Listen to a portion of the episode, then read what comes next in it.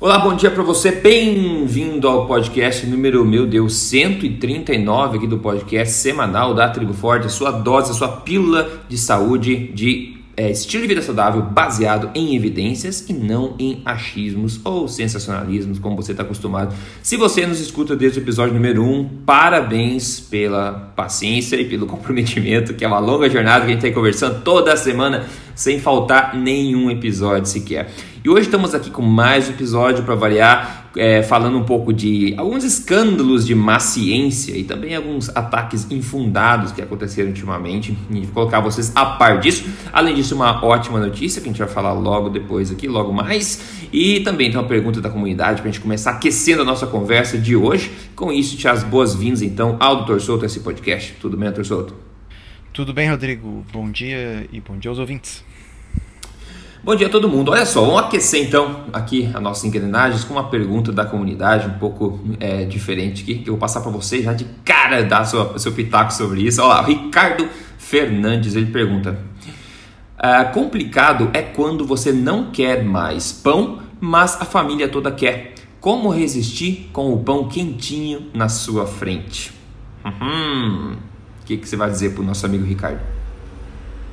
Pois é, um, eu vou, eu vou fazer algumas analogias, eu gosto disso, vocês sabem já. Né? Uh, então imagina o seguinte: uh, uma pessoa uh, resolve adotar um estilo de vida ativo, começar a fazer atividade física e tal, e essa pessoa pega e pergunta assim: como eu vou resistir com tantos sofás no mundo? Tantas é, camas, tantas redes. É. Né? Então, não é possível que nós tenhamos que depender de que acabem os sofás, acabem as camas, acabem as redes, para que nós sejamos cercados apenas por aparelhos de ginástica e essa seja a uhum. única forma de que a gente consiga fazer uma atividade física. Vocês entendem a analogia, tá certo?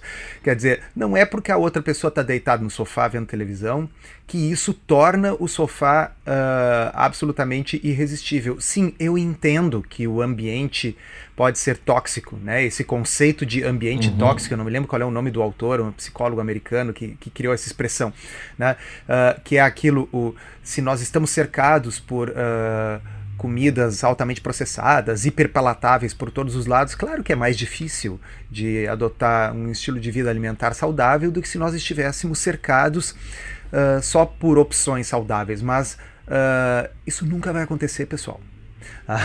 assim, sinto dizer que a única possibilidade é se você se mudar para a ilha de Kitava, né? e, em que não existe supermercado, não existe fast food, não existe nem sequer pomar, tá certo? Quer dizer, qualquer fruta eu vou ter que entrar no mato para achar uma árvore, subir na árvore e pegar fruta. E se eu quiser comer, eu tenho que pescar, ou eu tenho que caçar, ou eu tenho que colher na natureza. Fora isso, nós estaremos sim cada vez mais cercados por uh, opções que podem não ser as ideais. E o uh, uh, vocês nunca vão me ouvir dizer, ninguém nunca me ouviu dizer que pão quentinho não é gostoso ou não cheira bem. Uhum. Né? Veja bem, se eu dependesse de achar que pão quentinho tem cheiro ruim ou gosto ruim, eu tá estaria tá pesando no, os 20 quilos a mais que eu perdi em 2011 Uh, provavelmente com juros aí, talvez 30 quilos a mais. Tá? Então, eu acho que são opções. Eu entendo, eu, eu, eu tenho empatia com, com quem está fazendo essa pergunta. Claro, é, é difícil, é cheiroso e tal, mas uma grande vantagem da alimentação sobre outras situações é a seguinte: por exemplo, ar poluído, todo mundo sabe que faz mal, mas você tem que respirar. Não, não é uma alternativa tá certo? Se você vive numa cidade que tem ar poluído, o máximo que você pode fazer é o quê? É uma campanha, se juntar com ambientalistas para tentar mudar o ar da sua cidade no futuro. Mas você tem que respirar várias vezes por minuto, não tem solução. Mas comer é um ato de vontade. Né? É, é a é. gente que bota a comida na boca. Ninguém está forçando a comida na sua boca. Então, cada vez que a gente coloca alguma coisa na boca, envolve sim um ato de vontade, envolve uma escolha. Né? Então a pessoa tem escolha, ela pode estar tá colocando o pão, ou ela pode estar tá fazendo um omelete, ou ela pode ter feito um pãozinho low carb, ou comprado um pão low carb, como tem hoje aí tantas opções nas diferentes capitais do Brasil. Né? Então, embora o pão não seja obrigatório, Uh, sim, eu entendo que possa haver um componente afetivo, né? A pessoa lembra do pãozinho que comia no café da manhã, que a mãe fazia. Né? Uh, bom, então talvez a pessoa precise, quem sabe, num primeiro momento, de um substituto. Entra aí no, no, no Tribo Forte, tem incontáveis receitas de pão low carb disponíveis gratuitamente para quem é membro do Tribo Forte. Né? É só, só ser membro. Né? É, exato. E, e então, assim, a, a, as opções existem. Claro que a, a zona máxima de conforto é a cola, aquela na qual a gente não tem que fazer opção nenhuma e seguir só pelo prazer. Mas isso só leva para coisa ruim, né? Imagine assim, essa é a postura de quem uh, consome drogas, essa é a postura uh, de quem é completamente sedentário, essa é a postura de quem não trabalha, essa é a postura de quem não produz, né? Então tudo de bom na vida requer algum grau de esforço e algum grau de renúncia. Né? Isso vale para a vida financeira do indivíduo, isso vale para a alimentação. Sei que eu estou fazendo uma pregação aqui, mas é a resposta que, que me ocorreu para essa pergunta, porque o pão sim é cheiroso e sim ele é gostoso. Tá? Mas tem um monte de outras coisas na vida que estimulam centros de prazer no cérebro, incluindo drogas com potencial de abuso, uhum. né? e que a gente não usa, embora a gente saiba que elas são uh, interessantes e que estimulam uh, os centros do prazer. A gente não usa por um motivo de responsabilidade com os resultados que a gente sabe que vão ter que serão negativos ali adiante, né?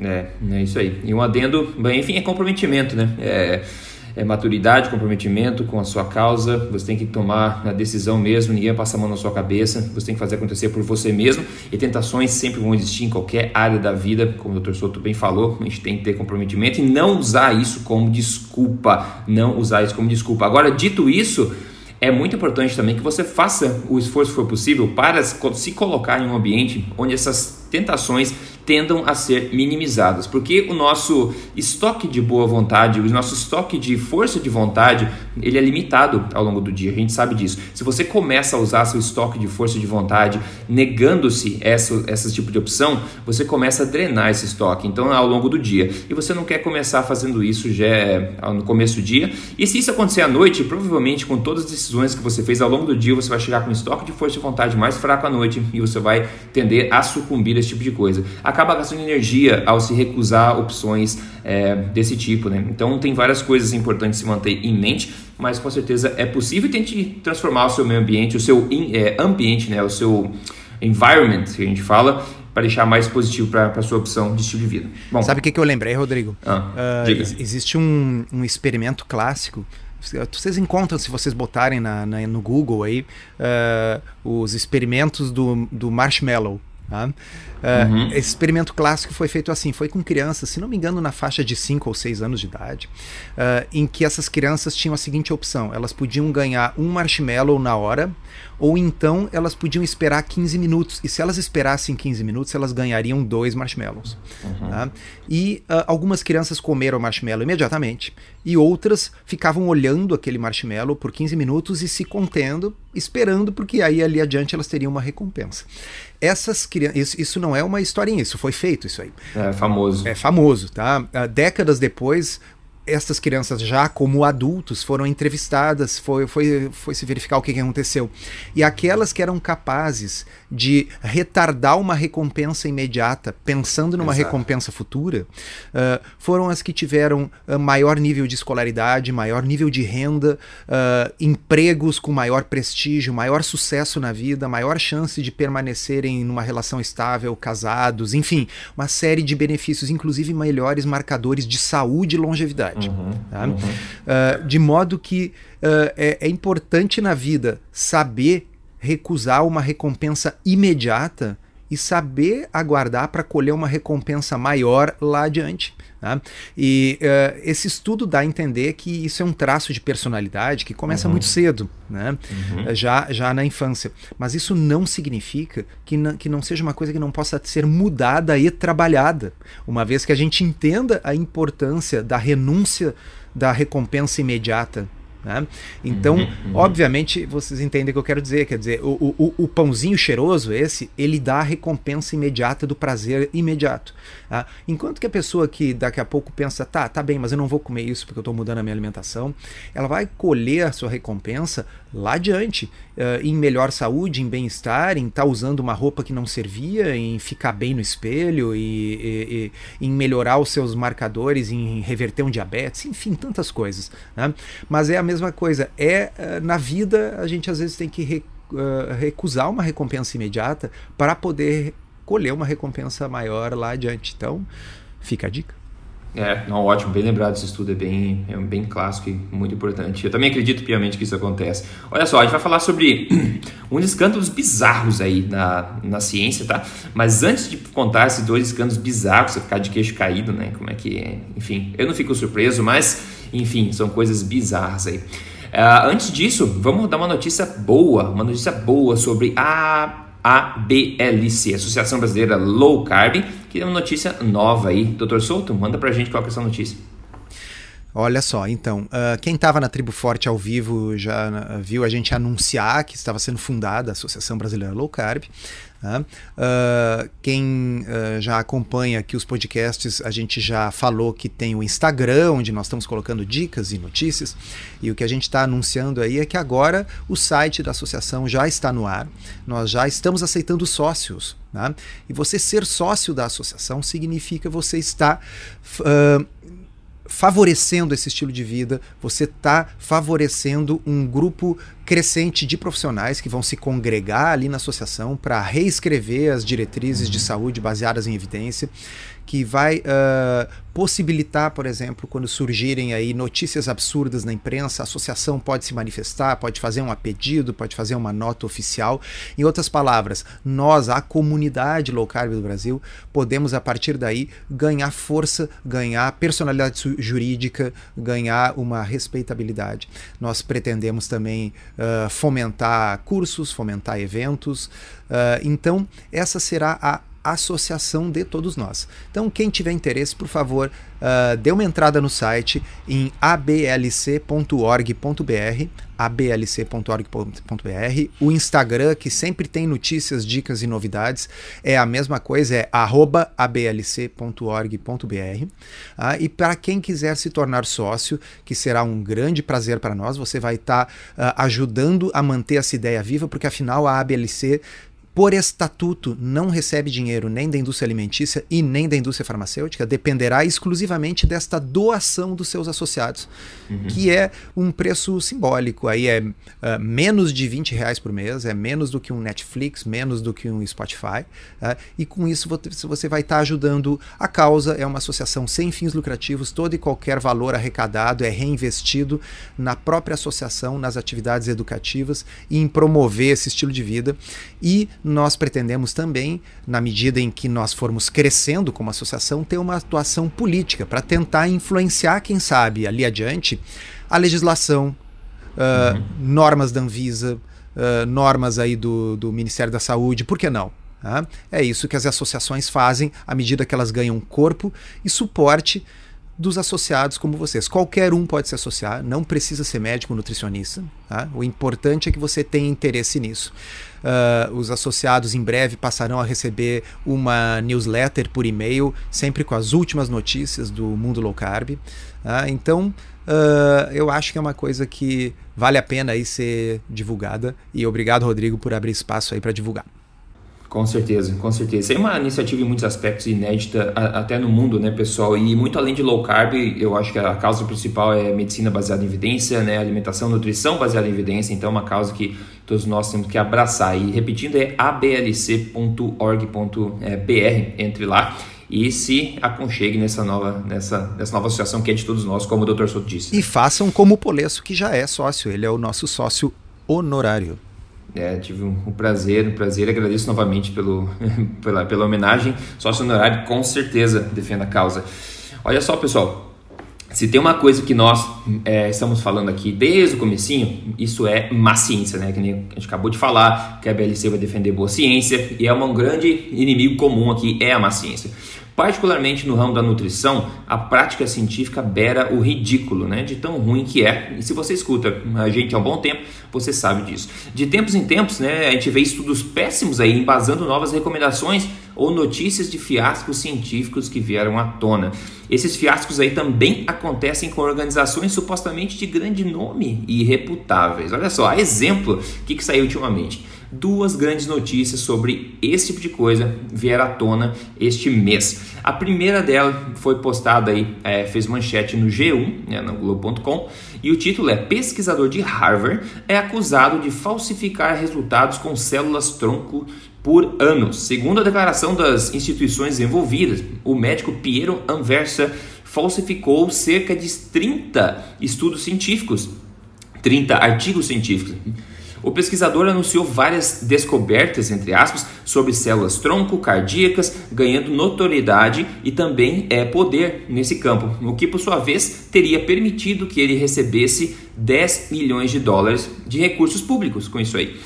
E, e, lendo aqui de novo o que, tá, que, que, o artigo falou, abre aspas, mas há vários anos aumentaram as dúvidas sobre a veracidade de seu trabalho. Outros pesquisadores não puderam replicar seus resultados. Os artigos foram corrigidos e em 2014 haviam feito uma retratação na revista americana American Heart Association, o Circulation, é, e depois vieram mais 30 retratações de artigos aí é, não confiáveis, né, artigos falsificados desse pesquisador de onde? De Harvard. Então aquela falácia da autoridade aí, doutor Souto. Olha só, só para complementar, esse não é o único caso desse último mês. O LA, né, o Los Angeles Times, publicou um artigo também escrito pela Nina Teichholz, que a gente conhece muito bem. Ele fala o seguinte, ó, eu vou ler para vocês. Um caso espetacular de má ciência veio à tona no último mês. O professor Brian Wansink, da Universidade de Cornell, que é uma das maiores universidades dos Estados Unidos também, um cientista renomado, ou pelo menos ex-renomado, né, no mundo inteiro, que fez muitas manchetes sobre suas pesquisas sobre hábitos alimentares dos americanos. Teve vários de seus artigos retratados e removidos e agora resignou da sua posição de professor. Olha só, o caso de Van Sink não é apenas um caso de cientista que perdeu rumo. Isso é, ao invés, um indicativo de um tipo inteiro de ciência nutricional que trouxe aos americanos diretrizes alimentares erradas por décadas. Olha só, de 2007 a 2010 esse Van Sink serviu como diretor executivo das diretrizes alimentares do governo dos Estados Unidos, organização essa que define o padrão da alimentação saudável para a nação inteira. Ainda pior, os dados de estudos observacionais ela menciona, como a gente já sabe, são particularmente não confiáveis porque esses estudos dependem de respostas de questionários alimentares do tipo quantas gramas de macarrão você consumiu semanalmente nos últimos seis meses, etc. Estudos têm mostrado há muito tempo que as pessoas distorcem o que elas comem ou simplesmente não conseguem lembrar. Então vamos lá, esses dois casos gigantescos vieram à tona de escândalos grandes de universidades como Harvard e Cornell, sendo que o segundo caso, essa pessoa fazia parte da, da diretoria da diretriz alimentar do governo dos Estados Unidos que acaba inspirando também outros governos ao redor do mundo e saber que o trabalho todo dessa pessoa era corrompido é de se preocupar, é de nos perguntarmos aí o que ainda não veio à tona. São coisas gigantescas e bastante preocupantes, né, doutor Souto? É, isso aí é, é, eu acho que é mais um, uma forma de chacoalhar um pouco as pessoas uh, no que diz respeito a, a essa falácia da autoridade. Uh, veja bem, não é porque a pessoa está uh, vinculada, afiliada a uma universidade grande como Harvard, que significa que ela é honesta, por exemplo. Né? Uhum.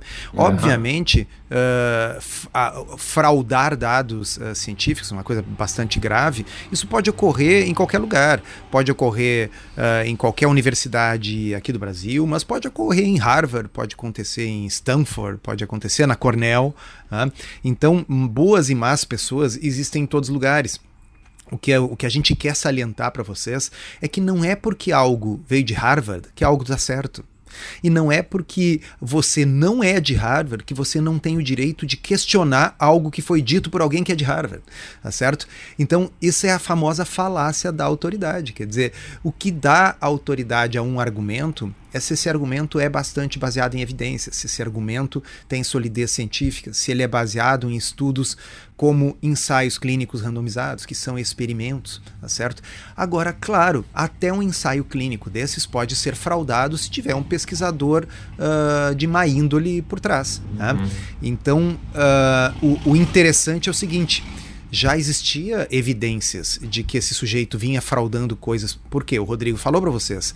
Outros pesquisadores acharam incrível os resultados e tentaram replicar e ninguém conseguia. Tá? Então, uma das coisas básicas em ciência é justamente isso, a replicação. Né? Alguém faz um experimento, tem um resultado interessante, outros cientistas vão tentar fazer para ver se conseguem ter o mesmo resultado. Aquilo que é replicado mais de uma vez e dá o mesmo resultado ajuda a corroborar, né? E se, se ninguém consegue replicar, bem, levanta suspeitas. Nem sempre o problema é fraude, às vezes é simplesmente um estudo ao acaso achou alguma associação ali, mas depois as outras pessoas, ao tentar replicar, não conseguiram. Mas neste caso, era fraude, fraude confessa. Uh, coisas que foram avaliadas, por exemplo, era que nas imagens que ele usava no microscópio havia uh, imagens copiadas de um estudo para outro, quer dizer, eram para ser estudos originais, uhum. ele estava usando a mesma imagem, uhum. então com a análise se via que a imagem era a mesma, uh, ou então manipulações grosseiras da imagem por Photoshop, que especialistas nisso aí conseguem mostrar que foi manipulado, que não era a imagem original, que os experimentos dele não estavam mostrando as células tronco agindo daquela forma que ele dizia que estavam agindo. Tá? Já o nosso outro amigo lá da Cornell, tá? este fazia um tipo de, uh, de, uh, de equívoco chamado p-hacking. Tá? Uhum. Que diabos é isso, p-hacking? Tá? É a busca uh, do, do P. O P é aquele nível de significância estatística. Tá? O que, que acontece? A gente já falou mil vezes aqui, mas vou dar o um exemplo de novo para vocês. Uma coisa é eu levantar uma hipótese prévia, digamos uh, que o consumo do alimento X pode estar associado com a doença Y. E aí eu vou, vou olhar num banco de dados observacional lá para ver se existe essa associação. Bom, se existir, é interessante, eu publico, e aí quem sabe alguém pode fazer um ensaio clínico randomizado depois para confirmar se essa minha hipótese é verdadeira ou não. Deveria ser assim que a ciência funciona. O p-hacking é diferente. Eu tenho um banco de dados com uh, 150 tipos de alimentos diferentes, e eu tenho nesse banco de dados 100 mil pessoas com todas as doenças possíveis e imagináveis que elas possam ter. E aí eu começo a fazer associações livres de dos 150 alimentos com todas essas doenças aí, e aí eu descubro por puro acaso que existe uma associação do alimento X com a doença Y. Mas aí não vale, pessoal, porque eu não fiz uma hipótese prévia. Eu saí pescando até que algum peixe estatístico mordesse o meu anzol. Tá? E eu vou, eu vou, dar um exemplo bem simples. Imagina que uma das variáveis desse banco de dados fosse o time de futebol. Tá? Pegar aqui no Rio Grande do Sul quem é gremista e quem é colorado. E daqui a pouco eu descobrisse que quem é gremista tem uma chance maior nesse banco de dados de desenvolver esclerose múltipla. Tá? Bom, alguém diria que ser gremista é a causa da esclerose múltipla? Ou que eu deveria então sugerir que as pessoas trocassem de time para evitar desenvolver a doença? Tá? Mas é muito possível sim e se encontra esse tipo de associação, porque se você tem um banco de dados suficientemente grande, você vai encontrar coisas ao acaso. E era isso que o cara esse de Cornell fazia. Ele uh, buscava, buscava, buscava até que ele encontrava associações, mas na hora de publicar o estudo, ele não dizia que ele tinha feito buscas múltiplas no banco de dados. Ele dizia que ele tinha partido de uma hipótese, mas na realidade ele formulava a hipótese só depois. Né? Uhum. É, tem outras fraudes piores que ele fazia, mas o p-hacking era um dos grandes problemas dos estudos desse aí da, da Cornell. E esse cara, com essa ética, ou por outra, com essa falta de ética de pesquisa, era um dos caras que coordenava o quê? O Comitê das Diretrizes Nutricionais dos Estados Unidos. É. Tá? É. Então a gente tem que parar com a mania de achar que quem está lá em cima, quem está afiliado a uma instituição importante, quem usa o avental branco, só por ser autoridade sempre tem razão. A gente precisa ter condições de questionar a autoridade, senão a falácia da autoridade vai nos fazer engolir só besteira. Só besteira. É, realmente a gente sempre fala a importância do ceticismo inteligente. Não é duvidar, é questionar de forma embasada, né, com curiosidade. E não assumir que o jaleco branco significa competência, como a gente já falou várias vezes aqui. Uh, antes de partir para um, um outro também, outro, a gente falou de ataques infundados, outra notícia bacana para contar para vocês. Vou dar uma pausa rápida aqui para homenagear a Ana que mandou o caso de sucesso dela de hoje. Ela falou: Estou resgatando a minha autoestima novamente. Nada paga o gosto de se olhar no espelho e gostar do que se vê. A gente sabe do valor disso. Olha só. Após 30 dias no programa Código Emagrecer de Vez, ela eliminou 6,2 quilos, 6,8 centímetros de cintura e 5,5 centímetros de abdômen, entre outras medidas. Ela mandou a foto antes e depois, vestindo a mesma calça. Agora a calça dela sobra muito, é para colocar outra, colocar um cachorro junto na calça aí, pelo que ela mostra na, na foto. Então, parabéns para Ana. Obrigado por ter enviado isso aí. Se você tem interesse em emagrecer, o Código Emagrecer de Vez é focado em emagrecimento. Então, entra em código emagrecer de vez www.ecoagro.com.br. Ó, falamos anteriormente né, nesse podcast sobre o caso do sul-africano, o professor Tim Noakes, né, que foi processado e reprocessado por ter recomendado comida de verdade, basicamente publicamente. Né? Alguém pegou nisso aí e acabou gerando é, uma, um grande problema para ele. Depois da sua vitória final, que a gente já mencionou aqui no podcast, outros profissionais respeitados no mundo também continuam a sofrer essa espécie de bullying. Né? Agora, a gente, a gente teve o desfecho de outro caso que vinha acontecendo nos últimos quatro anos e meio, do australiano Gary Fatke. É, olha só, agora recentemente a AHPRA, que é a, é a associação aqui, é uma agência australiana que regula a prática de saúde lá, ela cancelou todas as apelações contra o Gary depois de quatro anos e meio, né? E de todos nós na defesa, digamos, insistindo que não tinha nada de errado com o que ele havia dito, que o que ele está fazendo que é recomendando low carb, recomendando nutrição baseada em evidência, né? Além disso, formalmente essa parte legal, a agência também pediu desculpas oficialmente para ele, desculpa por esses últimos quatro anos e meio de tentar estragar sua reputação, Dr. Gary. É uma vergonha. Isso não é uma coisa que aconteceu só com o Gary. Olha só, eu falei, o professor Tim Noakes teve a Anika Dyvequist, também da, da Suécia, teve a Karen Zinn da Nova Zelândia, teve a Jennifer Elliott, também da Austrália, que ela foi perder o registro dela, de, de, é, de é, o registro profissional dela, por ela defender low carb, acredite ou não, né? E também o Gary agora, que foram todos sujeitos à investigação das associações dietéticas que na verdade elas são também, como a gente já sabe, muitas delas patrocinadas, né? E é um ataque que vem também da indústria do grão e do cereal, que tenta empurrar para gente essa filosofia de uma alimentação baseada em plantas, é uma, uma filosofia anti-carne, por exemplo, que vai de encontro, obviamente, com uma medicina baseada em evidência, com uma alimentação no estilo low carb também. Então toda essa galera está sendo acuada. No Brasil também existem casos desses, tá, pessoal? De, ser, de sofrerem bullying dessa associação ações e você não poder exercer essa profissão por causa desse tipo de bullying, né, esse, de, é, desse tipo de coisa, por você defender uma coisa que é diferente da, da prática normal, mas que é embasado em evidência. Então é um ótimo caso é, vem do Tinox, que já foi uma ótima notícia, e também agora do Gary Fett, que também foi uma ótima notícia, que ele acabou ganhando, né? A verdade acabou ganhando novamente. Eu acho que isso acaba motivando outras organizações do mundo a deixar os profissionais fazerem um trabalho de competência, né, né Dr. Souto? A história do Gary Fatke é, foi especialmente bizarra. Uhum. Foi, foi, foi, eu, tipo, assim, porque todas são, mas essa dele foi especialmente bizarra. Porque, relembrando, ele era um cirurgião ortopédico uh, e ele começou a ficar extremamente angustiado porque uma das coisas que ele mais fazia uh, era amputar pernas de diabéticos e pés de é. diabéticos. É. Né? Então ele começou o quê? A orientar os diabéticos a não comerem açúcar e amido. E com isso as pessoas começaram a melhorar. Ele, ele sofreu uma denúncia anônima. Né? Uhum. Isso é um troço kafkiano, assim, essa história dele. Ele sofreu uma denúncia anônima para este órgão regulador da Austrália e o órgão regulador da Austrália o comunicou ele não teve, não foi um processo, não teve direito de defesa, tá certo? Ele foi comunicado de que ele estava sendo sancionado com relação àquilo e de que ele não deveria mais falar para pacientes diabéticos não comerem açúcar.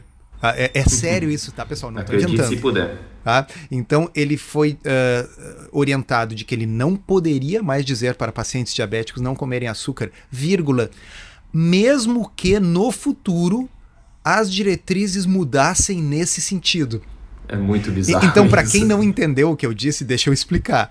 Uh, uh, mesmo que no futuro as diretrizes da Austrália viessem a contemplar o fato de que diabéticos, na realidade, não deveriam consumir açúcar, mesmo que isso um dia acontecesse, ainda assim o Dr. Fett estaria proibido de dizer para os seus pacientes não comerem açúcar, porque afinal ele era um ortopedista e isso estaria fora do escopo dele. Como ortopedista, ele não teria competência para dizer para diabéticos não comerem açúcar. Então agora saiu a reversão disso com um pedido oficial de desculpas por escrito para ele. Mas deixa eu dizer para vocês, isso não aconteceu na boa, assim. Aconteceu porque a coisa foi tão absurda e o Fett que teve uma atuação tão forte nas redes sociais que ele acabou sendo chamado para depor no Senado da Austrália. Tá? Uhum. E lá os senadores chamaram esta a, a Associação uh, de Profissionais de Saúde, lá que eu não me lembro o nome, a, a, é, ADA, é, ADPA. H, HPRA. HPRA. Chamaram os representantes lá e disseram: olha, aqui, ó, isso não existe. Como é que vocês acusam uma pessoa com uma acusação anônima, sem dar direito de defesa? Isso aqui não é, não é União uhum. Soviética, tá certo? Uhum. Uh, então, graças a uma pressão política que aconteceu, a HPRA acabou voltando atrás. Então é muito, muito, muito bizarro esse caso, porque ele foi condenado por dizer que diabéticos não deviam comer açúcar e na condenação constava que mesmo que um dia as diretrizes acabassem concordando que diabéticos não deveriam comer açúcar, ainda assim ele, Gary Fett, não poderia dizer isso para os pacientes. Para vocês verem a que ponto chega a, o nível de loucura uh, que a gente está vivendo. A gente vive realmente tempos bizarros, né? Muito bizarros, muito bizarros. Pois é, é isso aí. E, doutor Souto, chegou a hora de falar de comida aí. Não sei se você já tomou café da manhã ou não, ou se você não tomou café da manhã, você pode falar do que você planeja comer no almoço ou o que você comeu ontem à noite para compartilhar com o pessoal. Ah, de manhã eu normalmente faço assim, ó, depende, depende do dia. Tá? Então hoje eu tomei um café, café preto, com uma colherinha de chá de nata, que é como eu gosto. Uh, e comi umas duas fatias de queijo. Tá? Uhum. Ah, queijo com quê? Não, queijo com nada, queijo com queijo, duas fatias de queijo, uhum. Tá? Uhum. que na realidade dá aquela uh, mata aquela leve fominha assim que eventualmente dá de manhã e para mim pelo menos uh, me basta e torna prático, né? Porque eu tinha uma, um monte de coisas para resolver hoje de manhã antes da gente começar a gravar, né? E então eu como duas fatias de queijo, tomo um café e está resolvido o problema. Tá? Almoço, bom, ainda não sei, tá? Ainda não sei o que, que vai ser. Mas algo me diz que vai ser algum tipo de carne, um ovinho e uma salada. Uhum. é, a história né, te precede, né? Vai ser provavelmente um bifinho, uma saladinha. é, porque para quê, né? Assim, veja bem, uh, precisa ser cada vez um super prato sofisticado e tal. Não, a gente tem que tornar a vida simples. A gente tem que é. parar de viver para comer.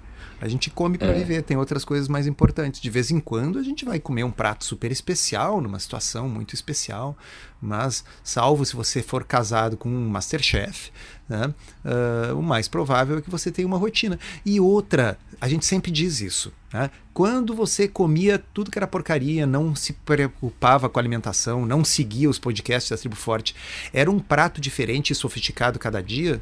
Não.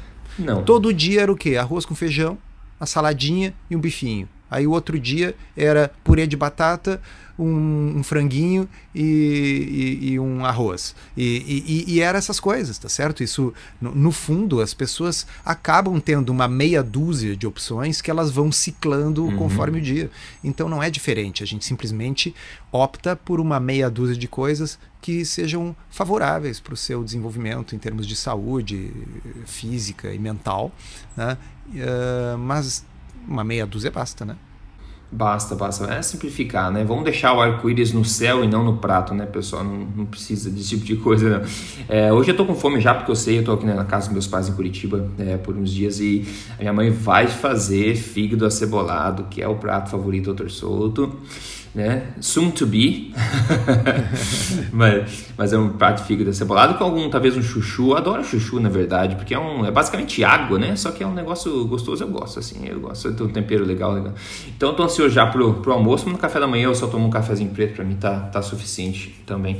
Enfim, é isso aí. Se você quer acompanhar as nossas uh, peripécias alimentares, eu costumo postar também fotos uh, no Instagram do que eu tô comendo, etc. Você pode entrar lá, é arroba Rodrigo Polesso, tudo junto, dois S, Rodrigo Polesso. Doutor Souto, arroba JC Souto. Acompanha lá, faça parte disso. Fica mais fácil quando você cria um ambiente positivo, como a gente falou no começo desse podcast. Com isso, então, vamos fechando esse podcast, Doutor Souto. Obrigado pelo teu tempo. A gente se fala na próxima semana com mais um podcast. Valeu, pessoal.